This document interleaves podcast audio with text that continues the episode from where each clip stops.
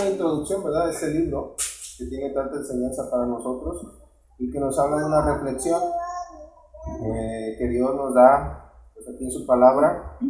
Y comienza este, este salmo diciendo, bienaventurado, así como si recordamos el sermón del, Señor Jesús en el monte, que es llamado el sermón del monte, el sermón de las bienaventuranzas, donde el Señor menciona, ¿verdad? Bienaventurado, eh, los pobres en espíritu, ¿verdad? Porque de el reino de los cielos, bienaventurados los mansos, porque ellos recibirán la tierra por heredad. Y así comienza el Señor hablando acerca de las bienaventuranzas.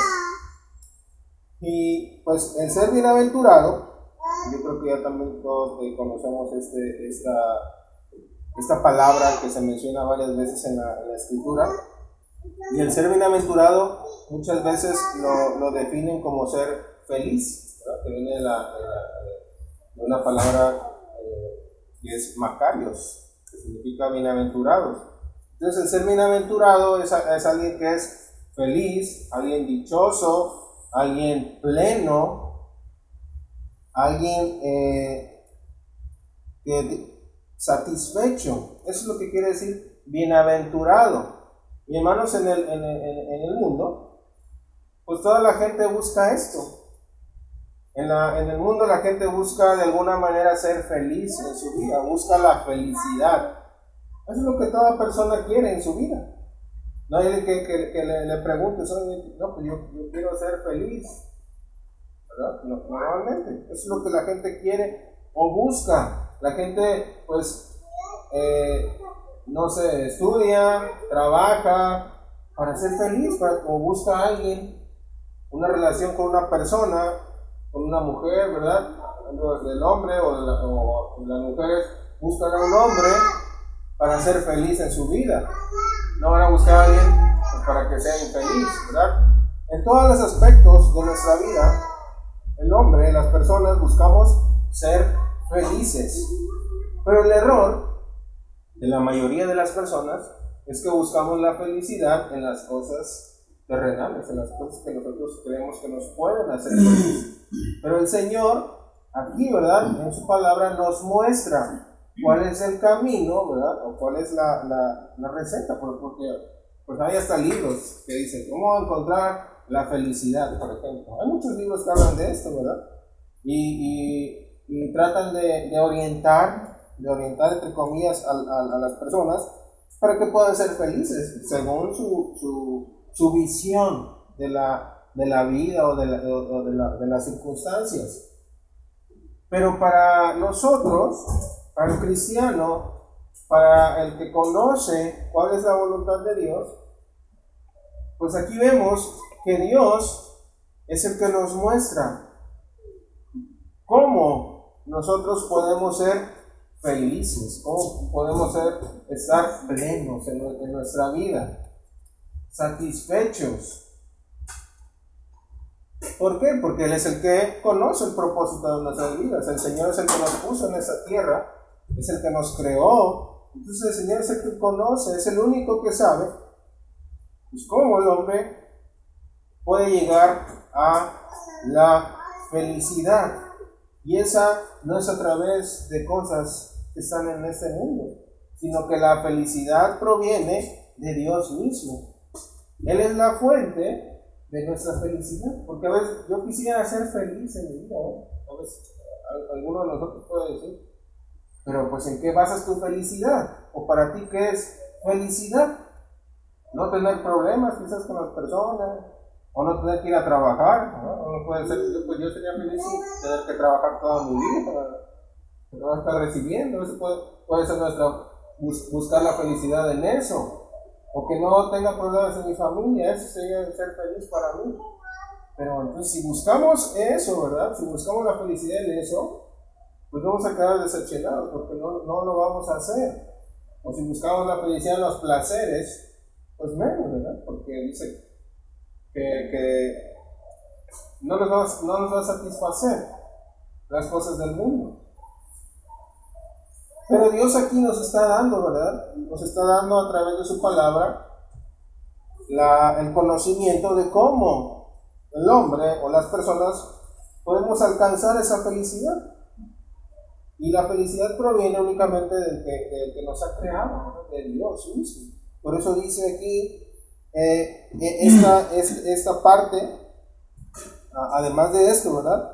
Que menciona la palabra bienaventurado. Si vemos ahí, este salmo tiene un pequeño título, dice el justo y los pecadores.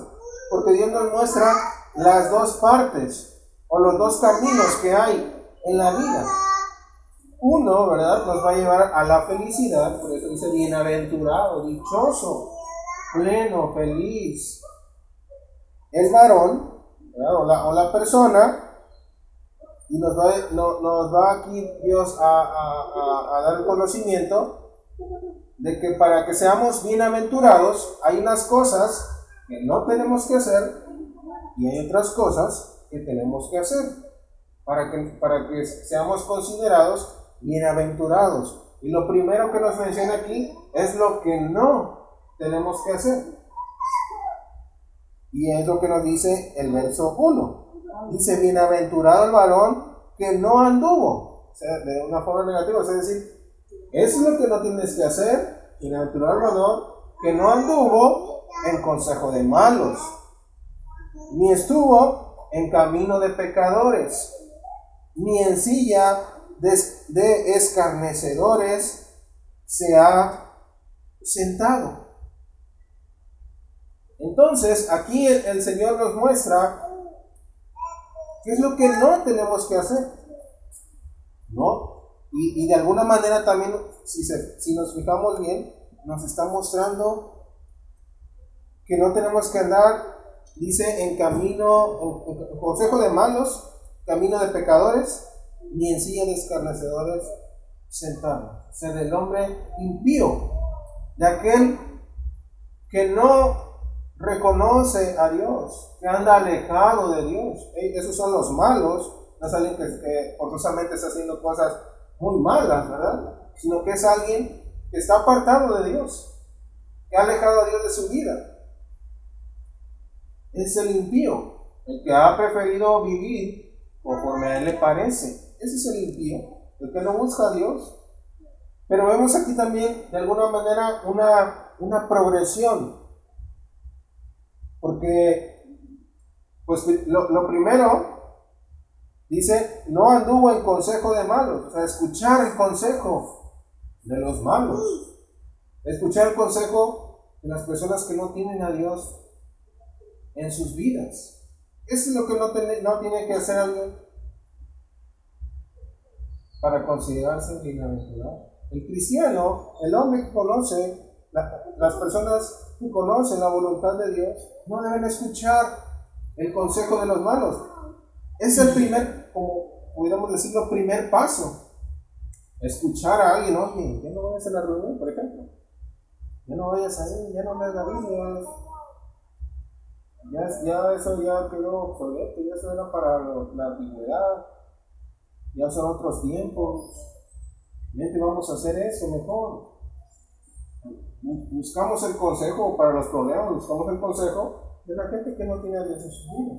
Pero es, como el primer paso, el unirse al camino de los malos, dice el, consejo, anduvo el consejo de malos, nos, nos hacemos el que conoce de la, de la palabra de Dios, ¿verdad? Vamos en el camino, pero si oímos el consejo de los malos, nos apartamos, nos unimos al camino de los malos.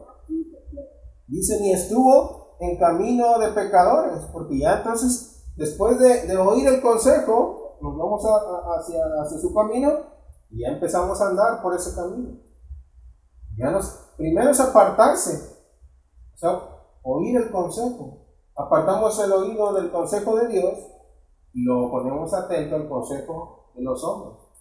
Entonces nos, vamos hacia ese lado, porque vemos que Dios nos estaba hablando de, las, de los dos caminos que hay. Nos unimos a esos malos y entonces comenzamos a hacer el consejo, el consejo, ¿verdad? Que nos, que nos dicen. Y ya se nos, se nos empieza a hacer costumbre, ya nos apartamos, ya empezamos a caminar, empezamos a practicar de una manera constante el pecado. Eso es caminar, dice, ni estuvo en camino de pecadores, ya comenzamos caminar por, por el camino ancho y espacioso, dice la escritura, que lleva a la perdición. Y una vez que ya, pues ya, nos, ya nos sentimos bien caminando por el camino de los pecadores, ya nos ponemos cómodos en ese camino, ya nos acomodamos, ya nos acoplamos, ya nos eh, conformamos, tomamos la forma, ¿verdad? Como dice también la No nos conforméis a este siglo, sino debemos de transformarnos. Ya que nos acomodamos en ese camino, por eso dice, ni en silla de escarnecedores se ha sentado. O es como una progresión del pecado. Escarnecedor es aquel que se burla, que hace burla de algo, que blasfema contra Dios.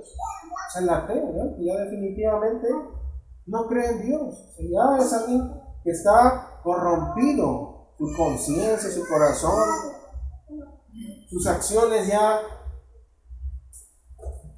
de por sí ya iban en contra de la voluntad de Dios, pero ahora se burla de los que siguen el camino de Dios, se burla de todo lo que tiene que ver con Dios. Es, es, es escarnecer, es burlarse, mofarse y a la vez, podemos decir, blasfemar.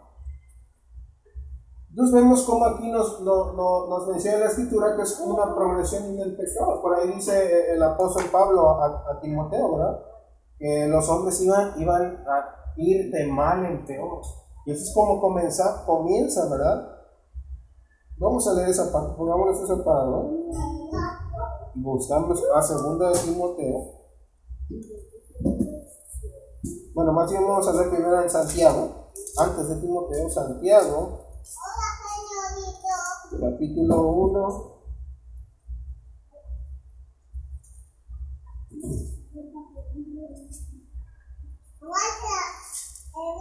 Versículo 13. Bueno, vamos a leer desde el 12. Porque también aquí habla una cierta bienaventuranza también. Dice, bienaventurado el varón que soporta la tentación. Porque cuando haya resistido la prueba, recibirá la corona de vida que Dios ha prometido a los que le aman. Cuando alguno es tentado, no diga que es tentado de parte de Dios, porque Dios no puede ser tentado por el mal, ni él tienta a nadie, sino que cada uno es tentado cuando de su propia concupiscencia es atraído y seducido. O sea, somos, atraídos hacia el consejo de los malos, hacia el camino de los malos. Somos atraídos y seducidos. Entonces, la concupiscencia, después que ha concebido, da a luz el pecado y el pecado siendo consumado, da a luz la muerte. es como es, ¿verdad? Cómo entra el pecado.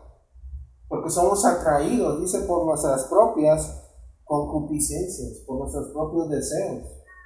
Somos atraídos, somos seducidos, y entonces dice después, que después de que la concupiscencia sea nuestro deseo, deseo ha, concebido, o sea, que lo hagamos, da luz el pecado y el pecado siendo consumado da luz la muerte. Es el pecado. Y entonces escuchamos el, consejo de los malos, entramos en el camino de los malos y vamos cometiendo más pecados más pecados y nuestra conciencia por ahí también que se cauteriza. Porque al principio, pues como que hay algo que nos está diciendo, esto está mal lo que estás haciendo. Y hay una vocecita que nos dice, eso está mal. Pero no le hacemos caso y le seguimos, seguimos haciendo y seguimos haciendo, pero ya va a llegar un punto en que ya no vamos a sentir nada, ¿verdad? Ya nuestra conciencia va a ser cauterizada. Vamos a hacerlo ya como si fuera algo cotidiano. Ya no vamos a sentir nada. Ahora sí leamos 2 de Timoteo capítulo 3. Versículo 13. Según Timoteo 3:13 dice, más los malos hombres y los engañadores irán de mal en peor, engañando y siendo engañados. ¿Saben qué comenta, hermanos? Pecado. Y va a ser engañado por ese pecado.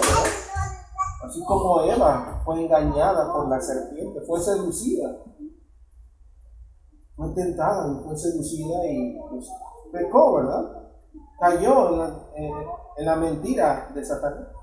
Así que comete pecado. No hay de mal en peor. Van a ser engañados y después ahora ellos van a engañar a otros. Y es cuando, como decimos, ya se acomodan en, ese camino, ya se sienten cómodos y se silla de escarnecedores de siempre. Va a tomar el lugar también de aquellos que se burlaban. De aquellos que se burlan. Va a tomar ese mismo lugar. Se va a convertir en ellos, pues. El que continuamente va a pecar como los que se meten en la delincuencia. Entran y, pues primero les, empiezan a, a, mandar, ¿verdad? Que hagan cosas pues simples. Al principio tienen miedo, tienen temor y cometen algo y, este, a lo mejor se, sienten mal, pero ya con el tiempo lo van diciendo como algo como cualquier cosa, como comer. Así que comete pecado, que se aleja de Dios. Entonces, aquí la, la escritura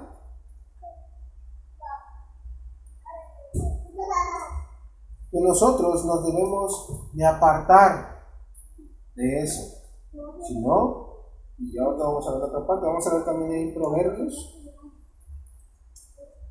Proverbios capítulo 16.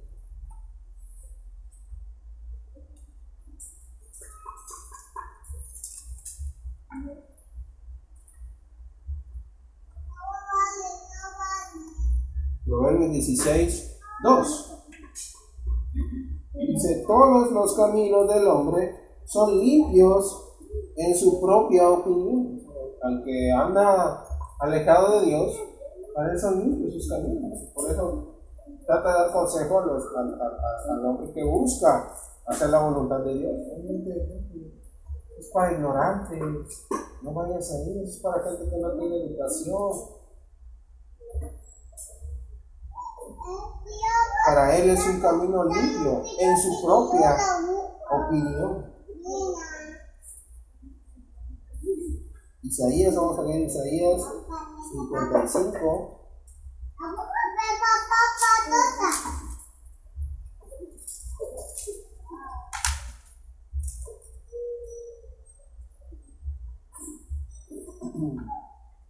Cincuenta y cinco, siete. Esa es la voluntad de Dios. Que esas personas dejen ese camino. ¿Verdad? Dice, deje el impío su camino y el hombre inicuo sus pensamientos y vuelvas a Jehová, el cual tendrá de él misericordia, y al Dios nuestro, el cual será amplio en perdonar. Esa es la voluntad de Dios. El impío, aquel que anda en camino de malos, vuelva, ¿verdad? A Dios. Dejar el camino y nuestros pensamientos. Y volvamos a Jehová. Volvamos a Él. Regresemos ahora al, Salmo. Entonces, eso es lo que el hombre, nosotros, todos nosotros tenemos que que no hacer. Eso es lo que primero nos dice aquí esta parte de la escritura. Lo que no tenemos que hacer. Bienaventurado el varón que no anduvo en consejo de malos, ni estuvo en camino de pecadores, ni en silla de escarnecedores se ha sentado. Y ahora nos muestra en el verso 2 lo que tenemos que hacer. Dice, si no, si no, o sea, en vez de hacer esto, tienes que hacer esto. No podemos estar haciendo los dos, porque entonces, ¿cómo, verdad? ¿Es uno o lo otro? Dice ni en sí, perdón, sino que en la ley de Jehová está su delicia, y en su ley medita de día y de noche. Esto es lo que hace al hombre bienaventurado. Primero nos dice que en la ley de Jehová, o sea, en la palabra de Dios, está su delicia.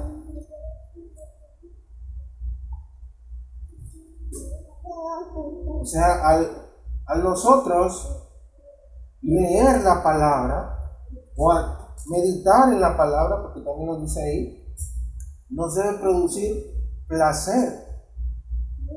Por eso dice, está su delicia.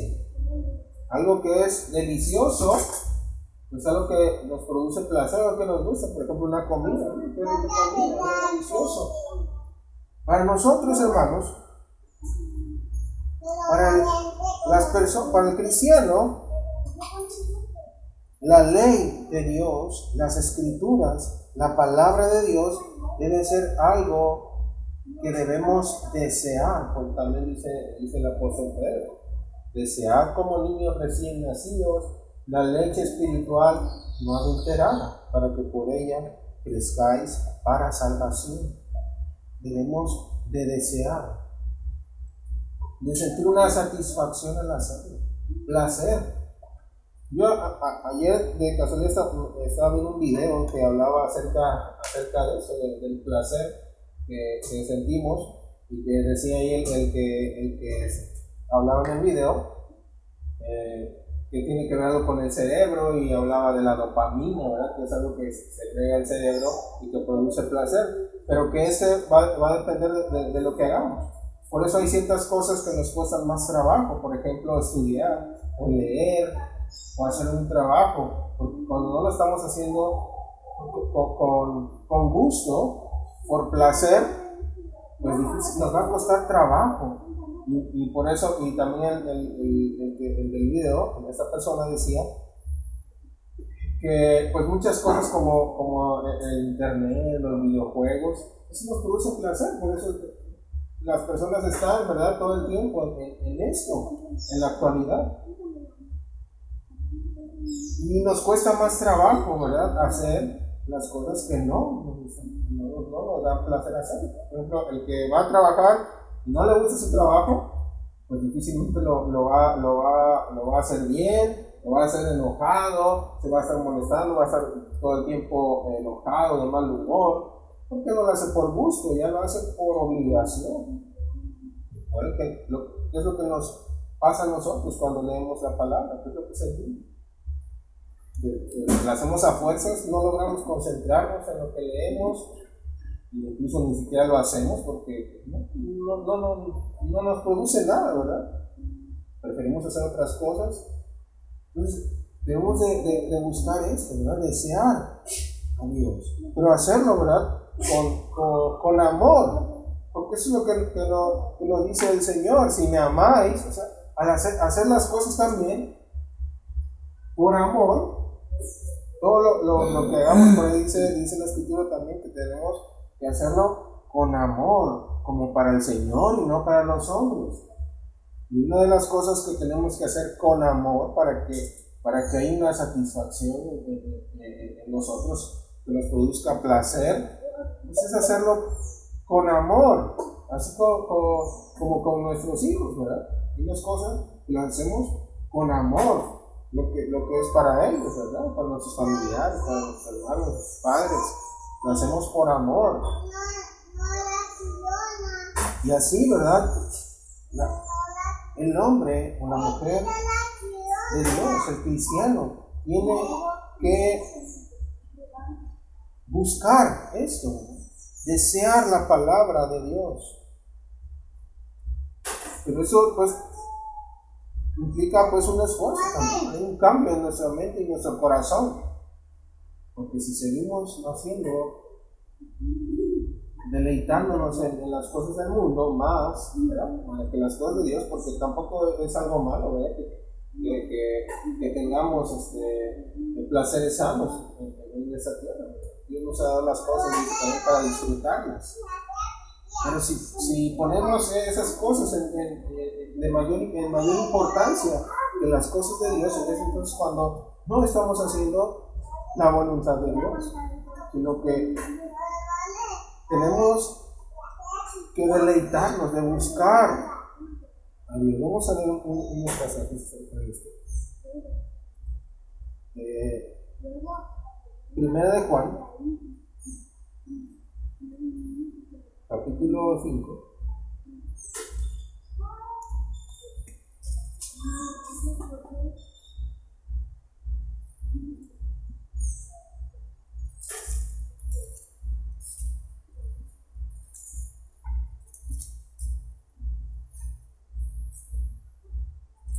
Verso 3. Dice, pues este es el amor a Dios. ¿De qué manera nosotros, pues, eh, amamos a Dios o demostramos de alguna manera que amamos a Dios? Dice, que guardemos sus mandamientos. Y sus mandamientos no son gravosos. Porque, hermanos, al hablar la escritura aquí en el Salmo, que en la ley de Jehová, en la ley de Dios, está nuestra delicia, pues también tiene que ver, o habla de una forma práctica. Porque al nosotros leer los mandamientos de Dios, la voluntad de Dios, pues el, que, el que se deleite en esto, pues también lo hace. Porque si no lo hacemos, si nos dice la escritura, pues, yo tengo que amar a mis hermanos, tengo que, tengo que congregarme con la iglesia. Si me deleito en esto, ¿verdad? Si me produce alegría esos mandamientos del Señor, pues los voy a hacer con alegría. Se voy a cumplir sus mandamientos, los voy a poner en práctica con alegría, con amor. Pero si no lo hacemos así, ¿verdad? Muy difícilmente los vamos a hacer, porque nos va a costar trabajo. Nuevamente el ejemplo. Hacemos muchas veces lo que nos produce eh, placer, más veces. Podemos estar haciendo eso, podemos estar viendo películas, por ejemplo, este, jugando videojuegos, estar estudiando, porque el estar estudiando pues, nos produce aburrimiento, no, no, nos, este, nos cansamos, pero cuando estamos viendo una película, cuando estamos jugando, eso sí nos gusta. Por eso lo, hacemos. Eso es con la palabra, ¿verdad? Si, nos da alegría, gozo, leerla, nos deleitamos en ella, pues así mismo vamos a hacer con gozo, con alegría, con satisfacción, con placer los mandamientos de Dios. Pero si no nos gusta, pues a fuerza lo vamos a hacer. Fuerza vamos a hacer o no lo vamos a hacer, definitivamente.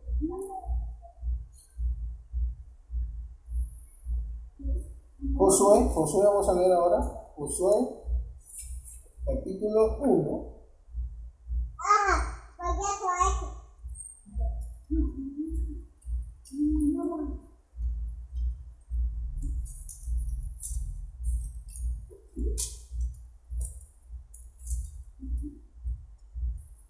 Josué 1.8.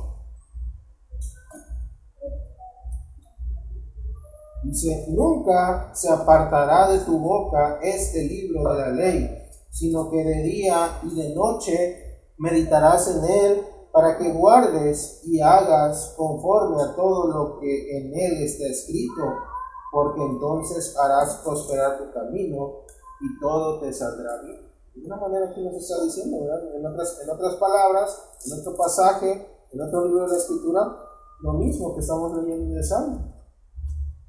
Dice, nunca se apartará de tu boca este libro de la ley. O sea que continuamente lo vamos a estar leyendo, memorizando, meditando en ello, dice, sino que de día y de noche meditarás en él. O sea, vamos, eh, eh, cuando leemos la, la escritura, leemos un pasaje ligeramente, así, ¿verdad? Como superficialmente, no vemos nada, ¿verdad? No, pues no. Pero para meditar, ¿verdad? Es hacerlo detenidamente, o sea, detenernos a pensar lo que estamos leyendo, es meditar. Cuando leemos un libro, a mí me pasa a veces que estoy leyendo un libro, pero mi mente a veces está pensando otras cosas. Estoy leyendo así superficialmente y no comprendí cualquier libro, cualquier libro, no comprendí lo que leí, viene siendo lo que leí, entonces a veces me regreso y trato de concentrarme en lo que estoy leyendo, de comprender lo que estoy leyendo. Es meditar. El, cristiano pues, debe detenerse. A lo mejor un tiempo que estamos, por decir, este, sin hacer nada, por así podemos estar meditando en la palabra, podemos estar leyéndola y al mismo tiempo detenernos a pensar lo que nos dice esas palabras, la palabra de Dios. Eso es meditar, analizar, reflexionar sobre esto. Aquí dice, ¿verdad? Que ¿Para qué? Pero ¿para qué hacemos esto? ¿Para qué la palabra está en nuestra boca? ¿Para qué meditamos en ella? ¿Para qué la leemos? Nada más por conocimiento, nada más para enriquecer nuestro intelecto, para conocer más de un libro más. No, sino dice aquí, para que guardes y hagas conforme a todo lo que en él está escrito. Para eso lo hacemos. Por eso hace rato decimos, que nos debe provocar un placer hacerlo. Para que esos mandamientos los hagamos con amor, con placer. Por eso dice aquí, para que, haga, para que hagas, guardes y hagas conforme a todo lo que en él está escrito. Y el hacerlo va a dar un resultado, va a producir un efecto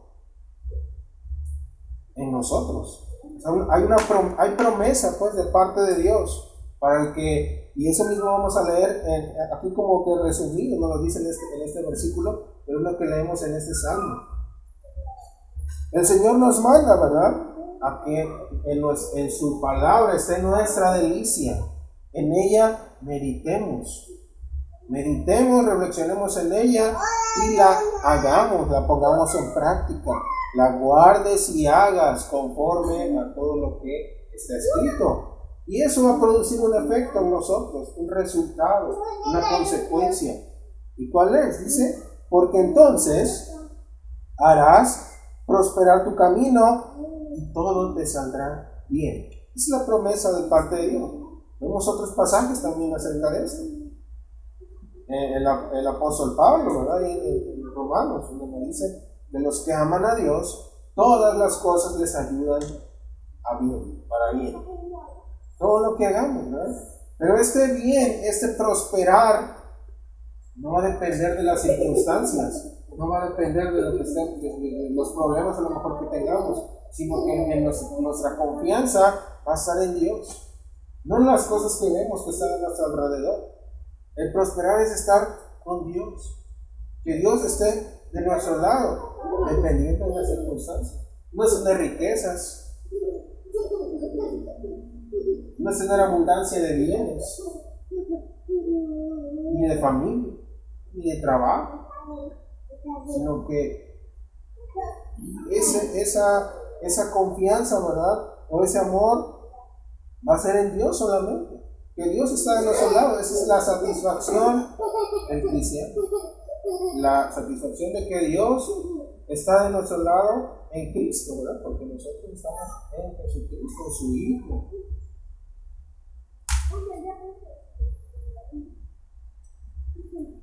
Regresemos, bueno, vamos a leer ahora Santiago. Y Santiago capítulo 1. Vamos, vamos a leerlo todo. Santiago 1.24. Dice, porque el que se considera a sí mismo y se va y luego olvida, y luego olvida cómo era, mas el que mira atentamente en la perfecta ley, la de la libertad, y persevera en ella, no siendo oidor olvidadizo, sino hacedor de la obra, ese será bienaventurado en lo que hace. Se pone el ejemplo que leímos hace ratito.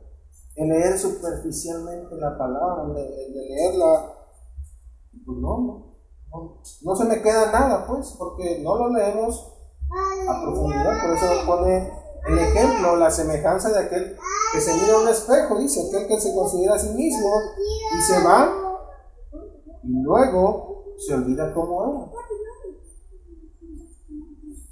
Como si la palabra de Dios pues también fuera un espejo, ¿verdad? Que estamos viendo y si nos vamos, lo leemos de un ratito y ya, nunca más lo leemos. Se nos va a olvidar, se nos va a olvidar la palabra. Si no la leemos, pues menos, no vamos a saberla. Pero si la leemos una vez, ya la leí, ya leí toda la Biblia. Me la eché en un, en, un mes, la leí la Biblia. Y, al, al, al, siguiente día, ya se me olvidó lo que leí. Al mes, ¿no? Yo leí la Biblia. Pero, ¿qué dice entonces? ¿Qué aprendiste? No, pues no, ya no me acuerdo. Es eso, ¿verdad? El que se considera a sí mismo y se va y luego se olvida cómo se nos olvida si leemos una vez la palabra nada más, nos va a olvidar, no la leemos, ni siquiera vamos a conocerla, si la leemos dos veces, cada vez que nos acordamos, pues no vamos a estar meditando en la palabra.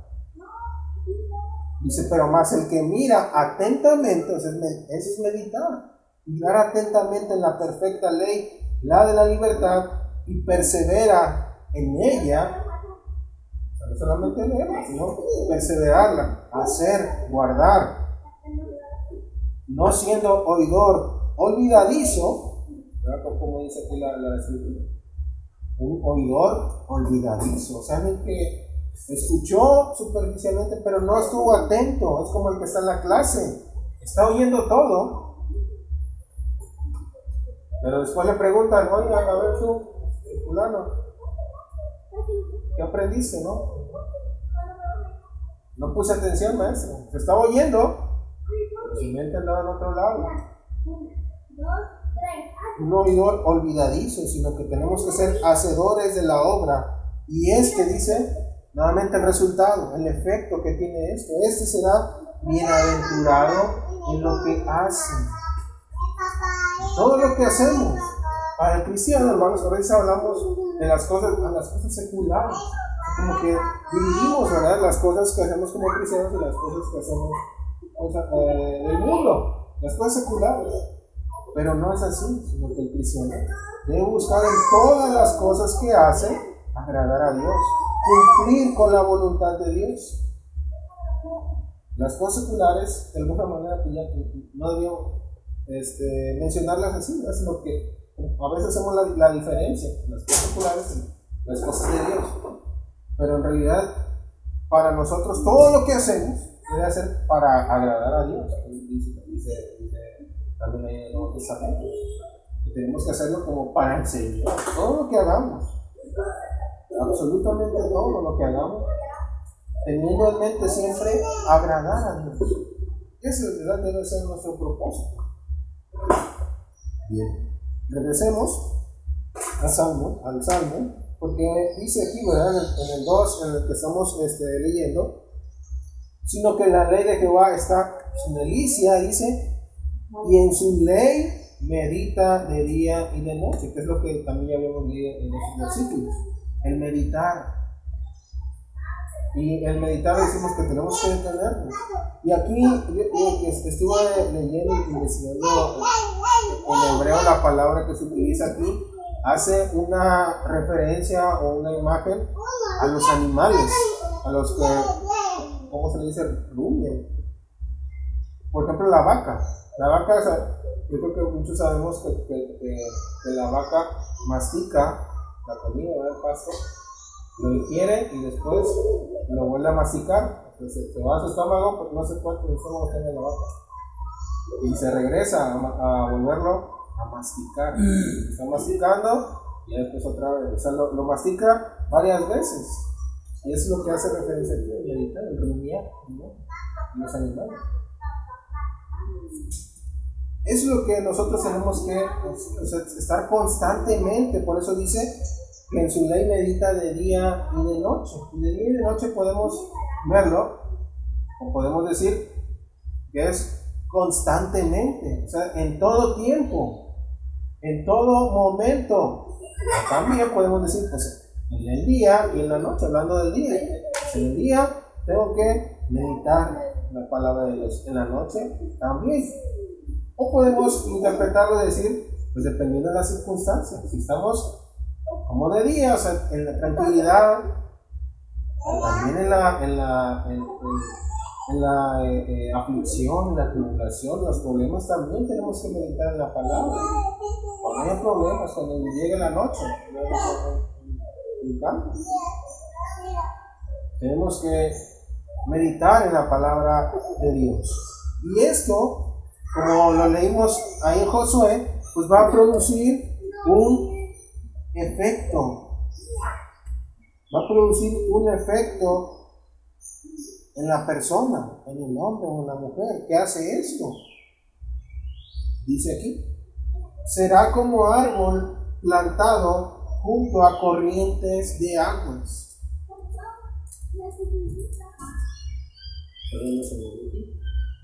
Como como corrientes de aguas que da su fruto en su tiempo y su hoja no cae, y todo lo que hace prosperará. Esa es la consecuencia de andar en la ley de Dios, en, que esté nuestra delicia en en meditarla, en guardarla y en hacerla. El Señor dice que nos va, porque dice que es un árbol plantado, no es un árbol que crece, ¿verdad? Nada más así por sí solo, sino que es un árbol plantado, trasplantado. O sea, que Dios lo va a poner ahí. Dios nos va a poner allí, como un árbol junto a corrientes de aguas. Y esta, esta palabra, hermanos, aquí en la, en escritura, ¿verdad? Es una, es una forma de hablar de abundancia, de que va a haber abundancia. Dice el, Señor Jesucristo, dice, yo he venido a, darles vida para que la tengan en abundancia, porque lo que nos da el Señor es abundante. Pero no, no necesariamente en las cosas terrenales, sino su presencia en nosotros, en nuestras vidas, su Espíritu que nos ha dado el Señor Jesucristo. Es el gozo que, nos provoca, o la, paz que Dios nos ha dado, el gozo de estar en Cristo. Vamos a ver los pasajes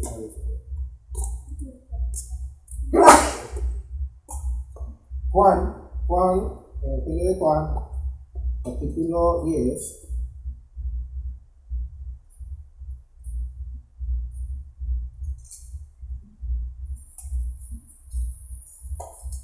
Verso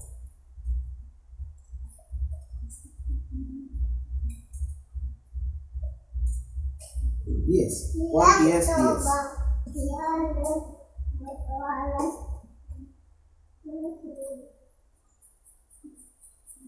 Dice de, el ladrón no viene sino para hurtar y matar y destruir. Yo he venido para que tengan vida y para que la tengan en abundancia. Es lo que promete el Señor. Por eso dice que nos planta. Nos planta junto a, corrientes de aguas. Es lo que hace el Señor con nosotros. Como un árbol, ¿verdad? Escogido, ¿verdad? No, no es como cualquier árbol, es un árbol que va a producir también fruto, dice que va a dar fruto en su tiempo. Es lo que nosotros hacemos, ¿verdad? Una vez que el Señor, ¿verdad? Pues primero tenemos que acercarnos por la fe a, nuestro Dios, el Señor Jesucristo, la fe en su Hijo. Y el Señor va a hacer eso, ¿verdad? Va a plantar junto a corrientes de agua. Y va a hacer que produzcamos fruto a su tiempo. Por eso el Señor nos hablaba de, de, que Él es la vida y nosotros somos los pámpanos y que Dios, el Padre es el labrador. Es el que planta, ¿verdad? Es el que limpia esos pámpanos. Así será, ¿verdad? Así será que, que se acercan, que, que se goza en las cosas de Dios, en hacer su voluntad. Había otro pasaje, Vamos a ver. Eh, Salmo, un salmo, otro salmo, capítulo 92.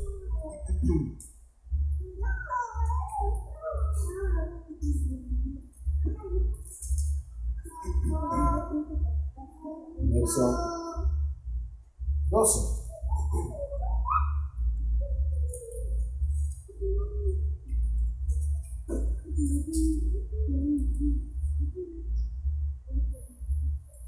Dice el justo, florecerá como, como la palmera, crecerá como cedro en el Líbano, plantados en la casa de Jehová, en los atrios de nuestro Dios florecerán, aún en la vejez fructificarán, estarán vigorosos y verdes, para anunciar que Jehová, mi fortaleza, es recto y que en él no hay injusticia. Vemos otra imagen ¿verdad? De, lo que, es estar en una relación con Dios.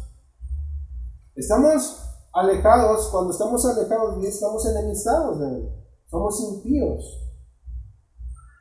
Y una vez que nos acercamos, que entramos por la puerta de nuestro Señor Jesucristo, que creímos en el Señor Jesucristo, pues ya tenemos una relación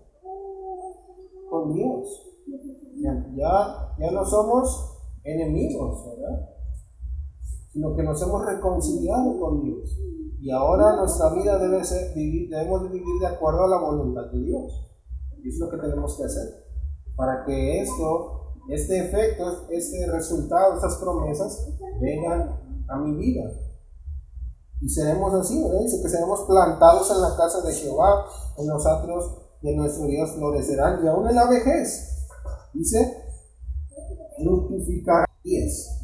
Juan 15, 10. Dice, si guardareis mis mandamientos, permaneceréis en mi amor, así como yo he guardado los mandamientos de mi Padre y permanezco en su amor. El Señor nos ha dejado el ejemplo pues, de esto.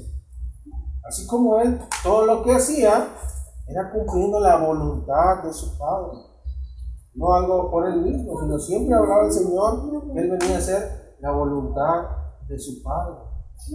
Y si guardareis mis mandamientos, permaneceréis en mi amor. Así como yo he guardado los mandamientos de mi Padre y permanezco en su amor. Dice, estas cosas os he hablado para que mi gozo esté en vosotros y vuestro gozo sea cumplido. O sea, ese es el gozo de nosotros, esa es la alegría del cristiano, no que tengamos bienes materiales, no que tengamos eh, tranquilidad en nuestra vida, que no tengamos problemas, que, no haya enfermedades, sino que el Señor está con nosotros. En guardar sus mandamientos, en el estar haciendo la voluntad de Dios, esa es nuestra alegría, ese es nuestro gozo, esa es nuestra satisfacción. Debe ser todo, ¿verdad? Nuestra felicidad proviene de Dios. O sea, que Dios esté en mi vida. En eso consiste la felicidad, en, que Dios esté conmigo, ¿verdad? Y estar cumpliendo con su voluntad.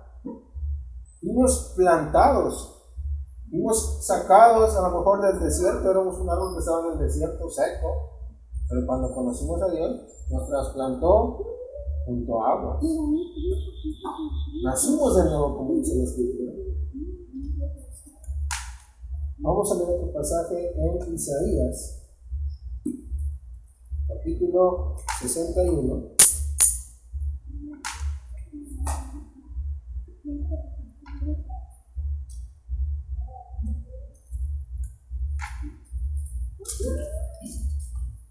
Sesenta y uno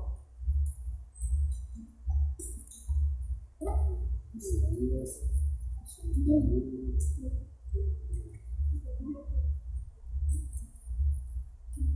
3. Dice, a ordenar que a los afligidos de Sión se les dé gloria en lugar de ceniza, óleo de gozo en lugar de luto, manto de alegría en lugar de espíritu angustiado, y serán llamados árboles de justicia, plantío de Jehová para gloria suya. Es lo que somos ahora, ¿verdad? Somos ahora árboles de justicia. Somos plantío de Jehová, o Dios nos ha plantado, así como el, sembrador, ¿verdad? Como como el labrador, planta pues, en una tierra que pueda, en buena tierra, ¿verdad? Somos plantados por Dios. Somos plantío de Jehová para su gloria, para darle honra y gloria a Dios.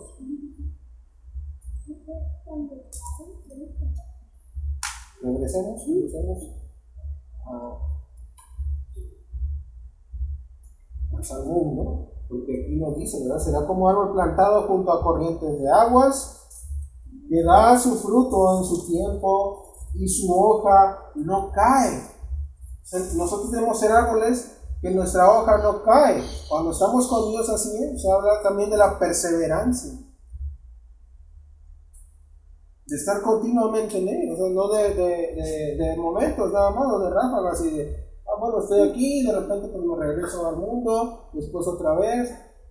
Porque si nos, si dice que separados de mí, dice el Señor, nada podéis hacer. Si nos separamos, nos vamos a secar. Si el árbol, ¿verdad? Es nuevamente plantado en el desierto, pues se va a secar, no va a tener agua. Si nos alejamos de Dios, pues vamos a tener la fuente del agua viva. Nos va a dar el agua viva. Si nos alejamos de Él, nuestra hoja se va a secar si no tomamos de esa agua. Y su hoja dice no cae y todo lo que hace, todo lo que hagamos, prosperará, porque Dios está con nosotros. ¿Y si quién nos separará del amor de Cristo? Tribulación, angustia, persecución, desnudez. Ni la muerte se nos puede separar del amor de Cristo. Del amor de Dios, dice que es en Cristo Jesús. Todo lo que hagamos va a prosperar. Si lo hacemos, con Dios, cumpliendo la voluntad de Dios, obrando conforme a la voluntad de Dios.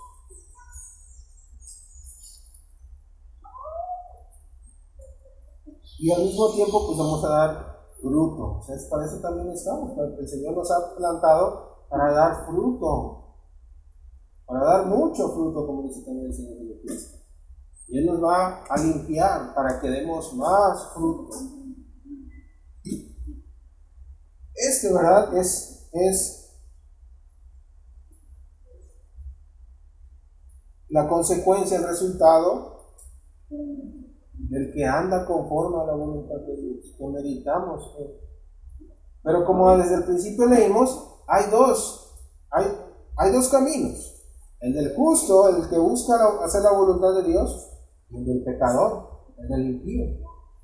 Y también ese tiene su, su consecuencia, su resultado de acuerdo a la forma de vida que lleva. Y es lo que nos dice en el verso 4, adelante. Dice, no así los malos. El que anda, ¿verdad? El, el que anda conforme a la voluntad de Dios, como un árbol plantado junto a corrientes de aguas, es su resultado. Pero el de los malos dice, no así los malos, que son como el tamo que arrebata el viento. ¿Qué es un tamo? Aquí dice, dice que el tamo es una pelusa desprendida, una hierba seca, ¿verdad? Como hay unas, hay unas plantas que, que, desprenden una hierba seca y esa hierba, pues se la lleva el viento, se, se seca Dice aquí que son como el tamo que arrebata el viento, algo ligero que se lo lleva el viento. Por tanto, dice, no se levantarán los malos en el juicio, ni los pecadores en la congregación de los justos. Si no tienen parte con los justos, con los que hacen la voluntad de Dios. Dice, no se levantarán los malos en el juicio no tendrán parte con lo que el justo tendrá en el juicio. Porque sabemos que todos vamos a ser resucitados. Pero son algunos, ¿verdad? Pues van a ser de alguna manera levantados, como dice, el, apóstol Pablo. Que cuando se toque la final trompeta. Dice que los muertos resucitarán primero. ¿verdad? Y que todos después, ¿verdad? Los que, los que hayan, hayan quedado vivos, ¿verdad? Para la venida del Señor, van a ser transformados. Pero después dice que recibiremos al Señor en las nubes, vamos a ser levantados por el Señor. Pero para el, para el, el malo, dice, por tanto, no se levantarán los malos en el juicio, ni los pecadores en la congregación de los justos. No, se no, no serán, los pecadores no tendrán parte, pues en las promesas que Dios ha preparado para el justo, el que vive por la fe, dice, el por la fe vivirá. Y nosotros andamos por fe, no porque seamos mejores que aquellos, ¿verdad? que seamos más buenos o más justos, sino porque Dios nos ha hecho justos por el Señor Jesucristo, por la fe en el Señor Jesucristo. Pero así, ¿verdad? Nuestra vida debe ser conforme a la voluntad de Dios. Dice, eh, entonces, vamos a, leer un pasaje acerca de esto. Jeremías. Jeremías 17.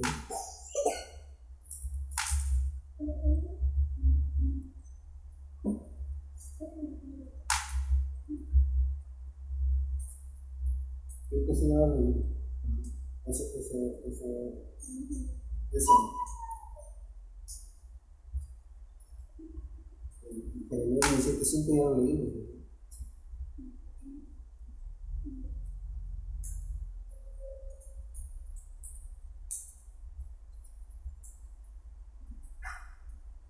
Bueno, sí, vamos a ver 17.5. 17.5 de Jeremías dice, así ha dicho Jehová, maldito el varón que confía en el hombre y pone carne por su brazo y su corazón se aparta de Jehová. O sea, también en este pasaje nos está diciendo algo similar a lo que nos dice el Salmo. Maldito el hombre que confía en el. O sea, que escuche el consejo del hombre más que el consejo de Dios. Y pone su carne por su brazo, pone carne por su brazo y su corazón se aparta de Jehová. Será como la retama en el desierto y no verá cuando viene el bien, sino que morará en los sequedales, en el desierto, en tierra despoblada y deshabitada. Así como dice, es, como el tamo que arrebata el viento. Aquí nos habla una retama, como un arbusto en el desierto.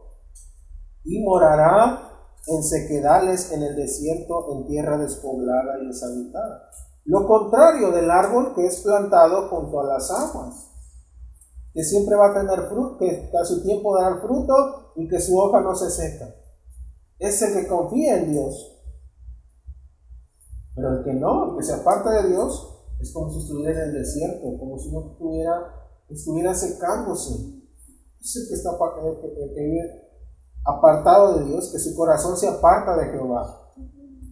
Y el verso 7 dice, y bendito, bendito el varón que confía en Jehová y cuya confianza es Jehová, porque será como el árbol plantado junto a las aguas, que junto a la corriente echará sus raíces y no verá cuando viene el calor, sino que su hoja estará verde, y en el año de sequía no se fatigará ni dejará de dar fruto.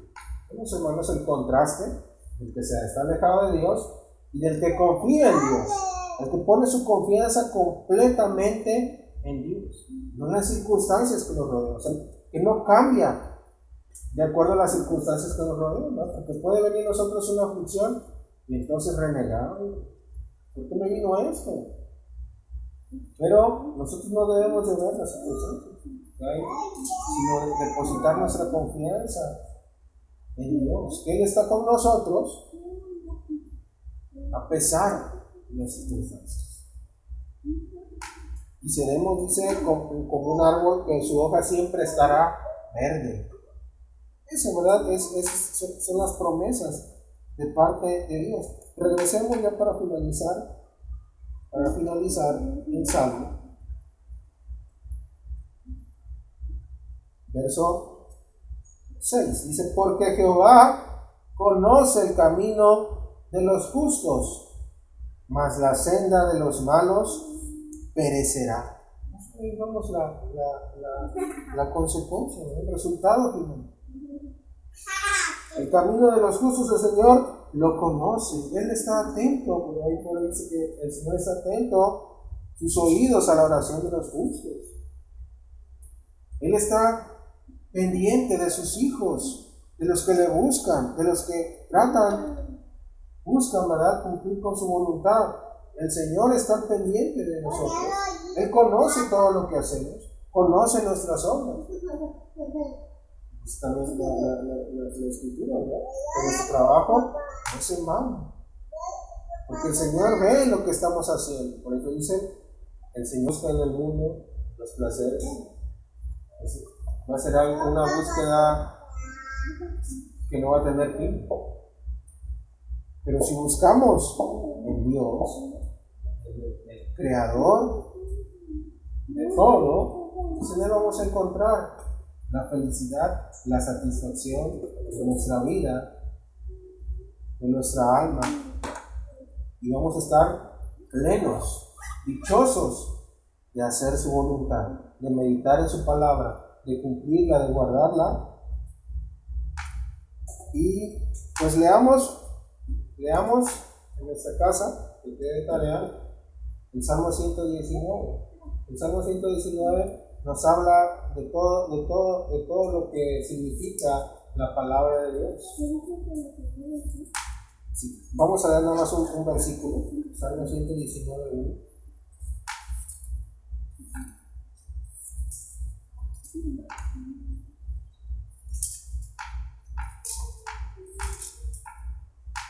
Salmo 119 dice, bienaventurados los perfectos de camino, los que andan en la ley de Jehová. Los que son perfectos en camino no es que son perfectos en todo lo que hacen, sino los perfectos en camino son los que andan en la ley de Jehová.